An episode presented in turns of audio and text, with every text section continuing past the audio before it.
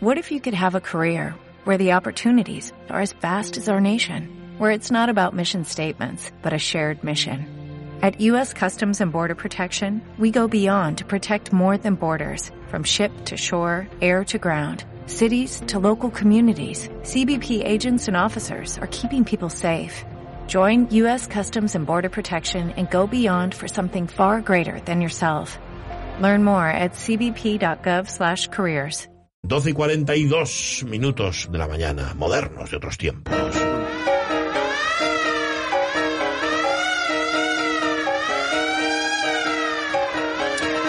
Bueno, como pasa habitualmente con el resto de los contenidos de este programa, y quien se ha quejado de que Modernos de otros tiempos no tiene ninguna utilidad práctica, ya veréis cómo hoy sí. Hoy, hoy, hoy, lo que nos va a contar hoy Carlos La Peña sí que tiene utilidad práctica, al menos el asunto del que viene a hablarnos. ¿Cómo estás, Carlos? Muy buenos días. Bueno, pues estoy un poco preocupado. ¿Por qué? Porque esta mañana te iba a mandar el guion y de repente me he puesto a buscar Pablo Marfil, Pablo Marfil, joder, y a ver si voy a ser un robot yo también. Eh, no, no te preocupes, tú nunca serás un robot. No, no, ¿sabes? eh, Una persona que hace los callos como los haces tú no puede ser un robot. Bueno, bueno, Y ni siquiera un robot de a cocina. No, no, no, que no, que no. Ya, te, ya te digo yo que no. Bueno, oye, por cierto, hablando de callos, ¿a cuándo te estiras? Bueno, a ver, a ver, eh, yo intentaré estirarme, lo que pasa es que me ha dicho el médico que no lo haga. Ya, ya, pero a mí no me ha dicho nada todavía. Bueno, no, no, no, digo que estirarme. Ah, estirar. Ah, vale, vale. Bueno, ya me has entendido.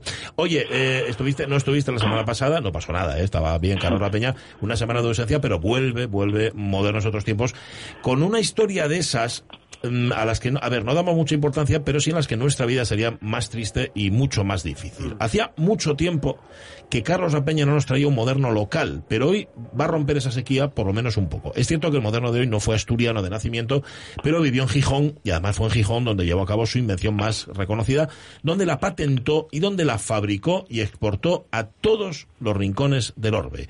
El moderno de otros tiempos de hoy se llama José Valle Armesto, inventor de uno de los mayores hitos del diseño industrial español, el sencillo pero utilísimo el explorador español, es decir, el primer abrelatas portátil. Sí, sí, el abrelatas de bolsillo, ese que casi todos tenemos en casa. Aunque también es verdad que... Joder. Ya. Con la flema británica que me ha entrado. Tío. Con los- que también es verdad que con los extendidos sistemas de abre fácil para las latas de conservas lo usamos ya cada vez menos, pero pero por si acaso lo guardamos en el cajón de la, de la cocina por si fuera necesario o por si alguna lata se resiste, ¿no? El abrelatas, el explorador industrial, como decías, es un hito del diseño industrial que con solo tres piezas metálicas inge- ingeniosamente ensambladas, con un resultado final que no es mayor de 10 centímetros, permite abrir todo tipo de latas y poder llevarlo en el bolsillo, pues para merendarnos en pleno monte, por ejemplo, una lata de sardinillas en aceite. Eso sí, después de prepararnos el bocata, pues nos llevamos la lata en el bolso y la tiramos al contenedor de envases, que pocas cosas me ponen de más mala leche que encontrarme latas tiradas en medio del monte, ¿no? Pero bueno, pero no vamos a dispersarnos. El abrelatas el explorador español salió de la cabeza del gallego José Valle Armesto y empezó a fabricarse a principios del siglo XX, en concreto en 1906 en la zona de los Campos, que por entonces estaba sin urbanizar. Luego la fábrica se trasladó a la calle Cifuentes, la actual Manuel Llaneza, donde permaneció hasta casi sus últimos días, pues la empresa quebró en su nueva ubicación de Roces a final de los años 60, cuando su fundador, nuestro moderno, ya llevaba unos años criando malvas. A ver, estás hablando de un abrelatas diseñado y patentado en el año 1906, pero las latas, Carlos, son muy anteriores, ¿no? Sí, vamos, quizás la parte más rencorosa de la audiencia se acordará que la, a finales de la temporada pasada dedicamos un episodio a Nicolás Appert, Sí. el, el cocinero, repostero e investigador francés, que aun sin tener ni idea de cómo era el proceso químico que empleaba, aprendió a conservar los alimentos en botes de cristal. Quien no se acuerde y quiera volver a escucharlo, pues lo puede encontrar en los podcasts. Si busca Moderno de otros tiempos en cualquier plataforma, pues seguramente que aparece, ¿no?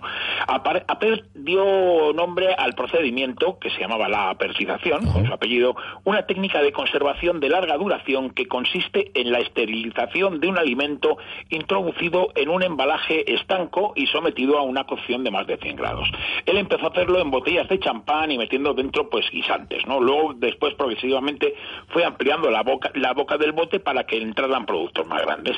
Hablamos de un descubrimiento de los primeros años del siglo XIX. De hecho, Napoleón fue uno de los impulsores de los descubrimientos de Appert, pues los botes de conserva le permitían alimentar a su ejército.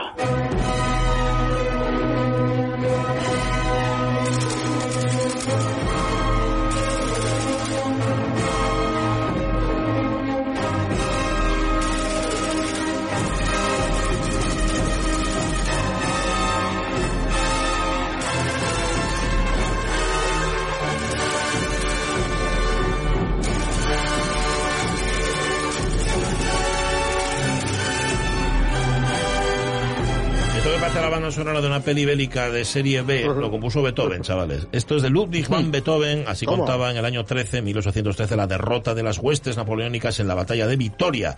Eh, la derrota de Bonaparte, eh, que es también la victoria de Wellington, el opus 91 del moderno por antonomasia, que aquí escuchamos a la orquesta de la Gewandhaus de Leipzig, dirigida por Heinz von Gart. A ver, no es ni por asomo la pieza más genial de Beethoven, las cosas como son. De hecho, él se refería a ella como una estupidez. Pero en vida del compositor fue una de sus piezas más célebres y a mí personalmente me gusta mucho. Seguramente es por la espectacularidad de los cañonazos, que es lo que le hace, lo que le da la gracia. Bueno, es en tiempo de las guerras napoleónicas, Carlos, donde mejorando los descubrimientos de Nicolas Appert aparece la lata de conserva. Sí, parece que además fue también un francés el que ideó sustituir las botellas o los frascos de cristal tapados con corcho y reforzados con cera y alambre que hacía Appert por latas metálicas. Este hombre fue el inventor Philippe de Girard, nacido en Lumarín en febrero de 1775 y que estudió medicina en Montpellier y después químicas y naturales en Marsella. Además de las latas de conserva, Villerard inventó pues una turbina, una turbina impulsada por las olas del mar, un condensador eléctrico, un motor a vapor que movía un barco por el Danubio y sobre todo, por lo que hoy es más conocido, una máquina de hilar lino. Parece que fue Philippe de Girard también el que inventó la forma de hacer las latas cilíndricas soldadas de, de hierro estañado, vamos, de hoja de lata, o sea, una capa de fina, muy fina de hierro forrada de estaño por los dos lados. Esto lo logró mientras estaba en Inglaterra, donde la metalurgia estaba mucho más avanzada que en Francia. La idea era fantástica, pero pese a lo capaz que era de, a lo que era capaz de extraer de su ingenio, de Girard no tenía posibles para patentar el, el invento. Y un comerciante inglés más espabilado patentó el invento de Philippe de Girard en 1810. Y claro, lo patentó a su nombre. Así, ha sido decir la palabra inglés y la flema británica. ¿Te das cuenta, no? no? No vuelvas a decir inglés más. Bueno, que vaya morro, por cierto, el inglés este. ¿Cuál era el nombre del individuo? Bueno, Philippe Durand. Ah. Porque resulta que es que era francés de origen, aunque llevaba ya un tiempo nacionalizado británico. El caso es que Durand no solo patentó la data, sino que patentó hasta la propia apertización, el morro que tenía. Pero bueno, aunque la patentó, no tuvo el suficiente morro como para hacer pagar a Nicolás Appert por el uso de su propio invento. Vamos, faltaría más. Menos mal. El caso es que dos años después, un inglés que se llamaba Brian Donkin, a ver, a ver si viene la flema, no, se embarcó en la primera fabricación en serie de las latas de conserva. Uno de los grandes avances de la humanidad, sobre todo cuando empezaron a meterle dentro pues cosas ricas.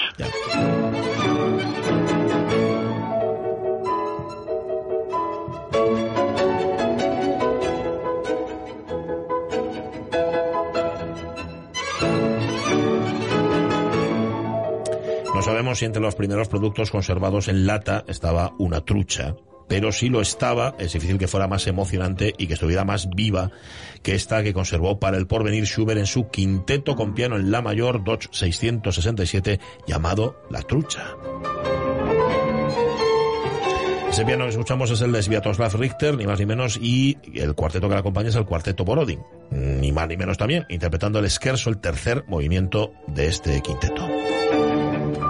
Pero bueno, vamos a volver a la data porque de Girard la inventó, Durán la patentó y Donkin la fabricó en cadena. Pero, ajá, ¿pensó alguien en cómo abrirla, Carlos? Es que eso era otro invento, vamos, era de otro negociado y, a ellos pues no les tocaba, ¿no? La comida se conservaba bien en su interior, pero lo de sacarla de ahí ya era otra película. No se trataba, pues decían, de cortar la parte superior cerca del borde, pues con un cincel, o sea, a martillazos.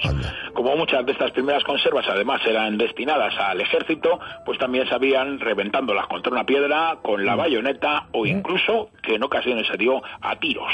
Ya sabes, la inteligencia militar. El caso es que las tiendas que vendían conservas solían tener a un empleado ducho con el escopio, con el escoplo y vendían las conservas ya abiertas a martillazos. Un método pues nada práctico para una urgencia, ¿no? Pero, bueno. Pero fue entonces cuando los fabricantes intentaron hacer envases más finos, hojas de lata que llevaban acero en lugar de hierro en su interior, lo que les hacía que las paredes fueran un poco más delgadas y menos dura la tarea de abrirlas, aunque desde luego tampoco era nada fácil. Pero bueno, eh, cuando dejan de utilizar el escoplo y aparece el primer abrelatas que merezca Carlos, llevar este nombre? Bueno, pues casi habían pasado 45 años de las primeras latas cuando en 1855 el británico Robert Yeats diseñó el primer abridor, un mango de madera con una cuchilla en forma de garra que se clavaba en la tapa y se hacía girar trabajosamente recorriendo el borde. Tres años después, en 1858, un americano que se llamaba Eric Barner patentó un sistema muy similar, aunque con más piezas, pero vamos, que era exactamente el mismo, que se lo había copiado al otro, ¿no? Pero vamos, tampoco creáis que era más fácil abrir la lata así que a martillazos, ¿no? De hecho, las tiendas seguían teniendo a sus abridores especializados. Luego ya, en 1866, apareció el primer sistema abre fácil, uno que muchos recordaréis, yo por lo menos sí, asociado a las latas de sardinas. Una tapa con pestaña que se abría enrollándose enganchada a una llave metálica. Lo patentó el neoyorquino J. Osterhout, pero vamos, ni mucho menos todos los fabricantes de latas podían permitirse pagar la patente y lo de abrir las latas con facilidad seguía siendo muy complicado hasta que llegó nuestro moderno, José Valle Armesto.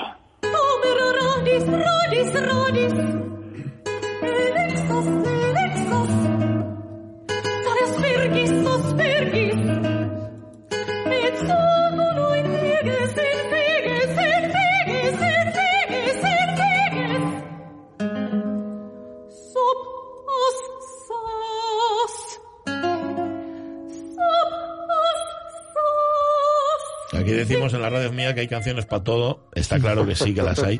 Esto es de uno de los eh, alumnos más aventajados del gran Bohuslav Martinu. Se llama Jan Novak, es checo. Y pocas músicas tienen una vocación gastronómica tan marcada como esta obra suya llamada Apicius Modulatus. Es una serie de piezas para voz y guitarra que compuso en el año 71, ilustrando algunos capítulos de, de Recoquinaria, el tratado más importante de cocina romana que ha llegado a nuestros días, obra del gastrónomo Marco Gavio Apicio. De ahí el título de la, de la obra. Hay que destacar que el compositor Jan Novak fue también poeta en latín contemporáneo bajo el seudónimo de Janus Novak. Ahí está. Pero bueno, vamos a nuestra historia de hoy porque por fin, por fin ya cerca del final del programa, eh, aparece nuestro moderno, José Valle Armesto. Venga. Sí, José Valle Armestos, que nació en 1870 en Vilaseca, en el municipio de Negueira de Muñiz, en la provincia de Lugo.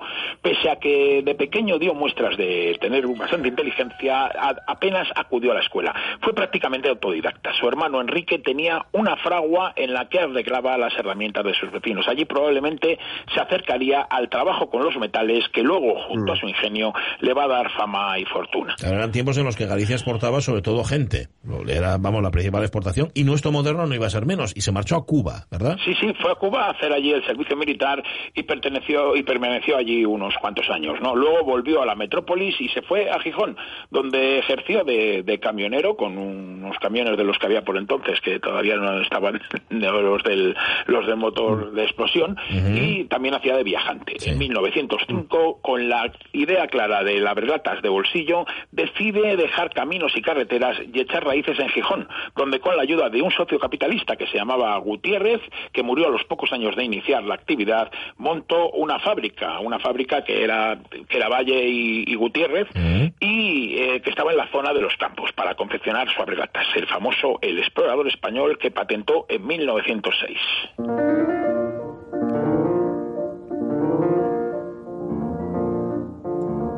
In einem Bächlein hell,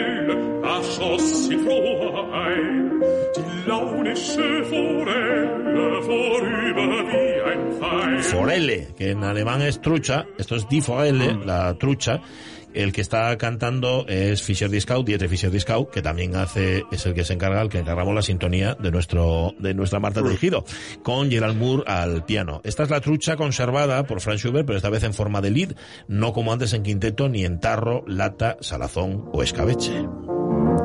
Y fue esta canción justamente, eh, por cierto, esta canción que mantiene la trucha en un estado de frescura permanente, la que tomó de inspiración para componer con 22 años el quinteto con piano que escuchamos hace un momento. Oye, ¿cómo era, Carlos, el abrelatas de José Vallarmesto?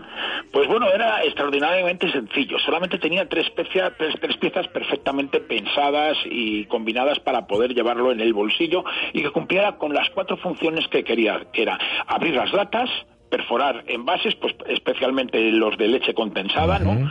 Eh, también hacía de destornillador y también era un abridor de chapas, ¿no? El diseño llevaba las iniciales JVA, las suyas, y también el dibujo de un excursionista, el principal beneficiado en origen del, del mm. invento. El abrelatas comenzó a exportarse por todo el mundo. El volumen de ventas era tan grande que pronto tuvieron que cambiarse a una fábrica más grande en la calle Cifuentes. Además, Valle Armesto nunca escatimó recursos para la publicidad de lo que él llamaba el amigo inseparable del excursionista. Con él hace frente a estas situaciones de abrir los botes de conserva y de leche condensada. Es cuestión de un minuto. O también el ama de casa no ha de privarse de darle sitio en la cocina para estas operaciones rápidas. Pero sobre todo en la excursión es insustituible. Ocupa muy poco lugar en el pantalón o el chaleco. Su precio por lo barato se hace asequible a todo el mundo. Bueno, a ver, el éxito de la brelatas del explorador español fue grande, pero no fue flor de un día. De hecho, se mantuvo más de medio siglo. Sí, sí, vamos, se mantuvo más de medio siglo y además con una plantilla de, casi medio centenar de trabajadores, bueno, más bien de trabajadoras y además muchas de ellas eran paisanas de Valle suyas, paisanas que habían llegado pues de Negueira, de Burón o de, de Afonsagrada, vamos, en la provincia de Lugo. Valle Armesto prefería el trabajo del taller al trabajo burocrático o al comercial y durante 54 años acudió diariamente al taller, casi siempre andando y además por el camino iba el tipo buscando a ver si se encontraba algún gallego, algún paisano suyo para poder hablar en gallego, algo que echaba mucho de menos el hombre, ¿no? Y pese a la gran cantidad de dinero que ganó, pues sus aficiones fueron siempre sencillas, fundamentalmente la caza y la pesca, así como, como retornar de vez en cuando a Negueira, su pueblo. También fue socio del Real Club Astur de Regatas, vocal de la Cámara de Comercio de Gijón, de la Caja de Ahorros y miembro de la Junta de Obras del Puerto. Además de las relatas, patentó un sacacorchos perfeccionado, una percha, un colgador mural, un abrebotellas, un utensilio de desescamar pesca y fabricó tapones de porcelana para gaseosas. Mm. Murió en Gijón el 1 de marzo de 1960 y la empresa apenas le sobrevivió, le sobrevivió una década. De hecho, la patente se renovó por última vez en el año 1966. Pues, ¿qué queréis que os diga? El otro día estaba abriendo yo una lata de bonito, se me esconció el, el fácil y menos mal, menos mal que tenía eh, el mejor amigo del explorador este, aunque en versión renovada, bastante furruñosa, por cierto, de asco verla, pero que me salvó, me salvó de ello. Así que gracias a Vallarmesto. Y gracias a Carlos La Peña. Un abrazo grande. Un abrazo muy grande y muchas latas para todos. Sí, señor. Muchas gracias. Cuídate esas flemas. Adiós, adiós, adiós, adiós. José Vallarmesto, ahí lo tenéis. Un vecino ilustre de Asturias, un gallego ilustre asturiano, con un invento que por fin encontramos uno que valga la pena. Gracias, Sonia Venera, hasta mañana. Hasta mañana. Ramón Redondo, hasta el lunes. José Rodríguez, hasta mañana. Jorge Alonso, hasta mañana. El tren de RPA y las noticias. Sé felices. Adiós.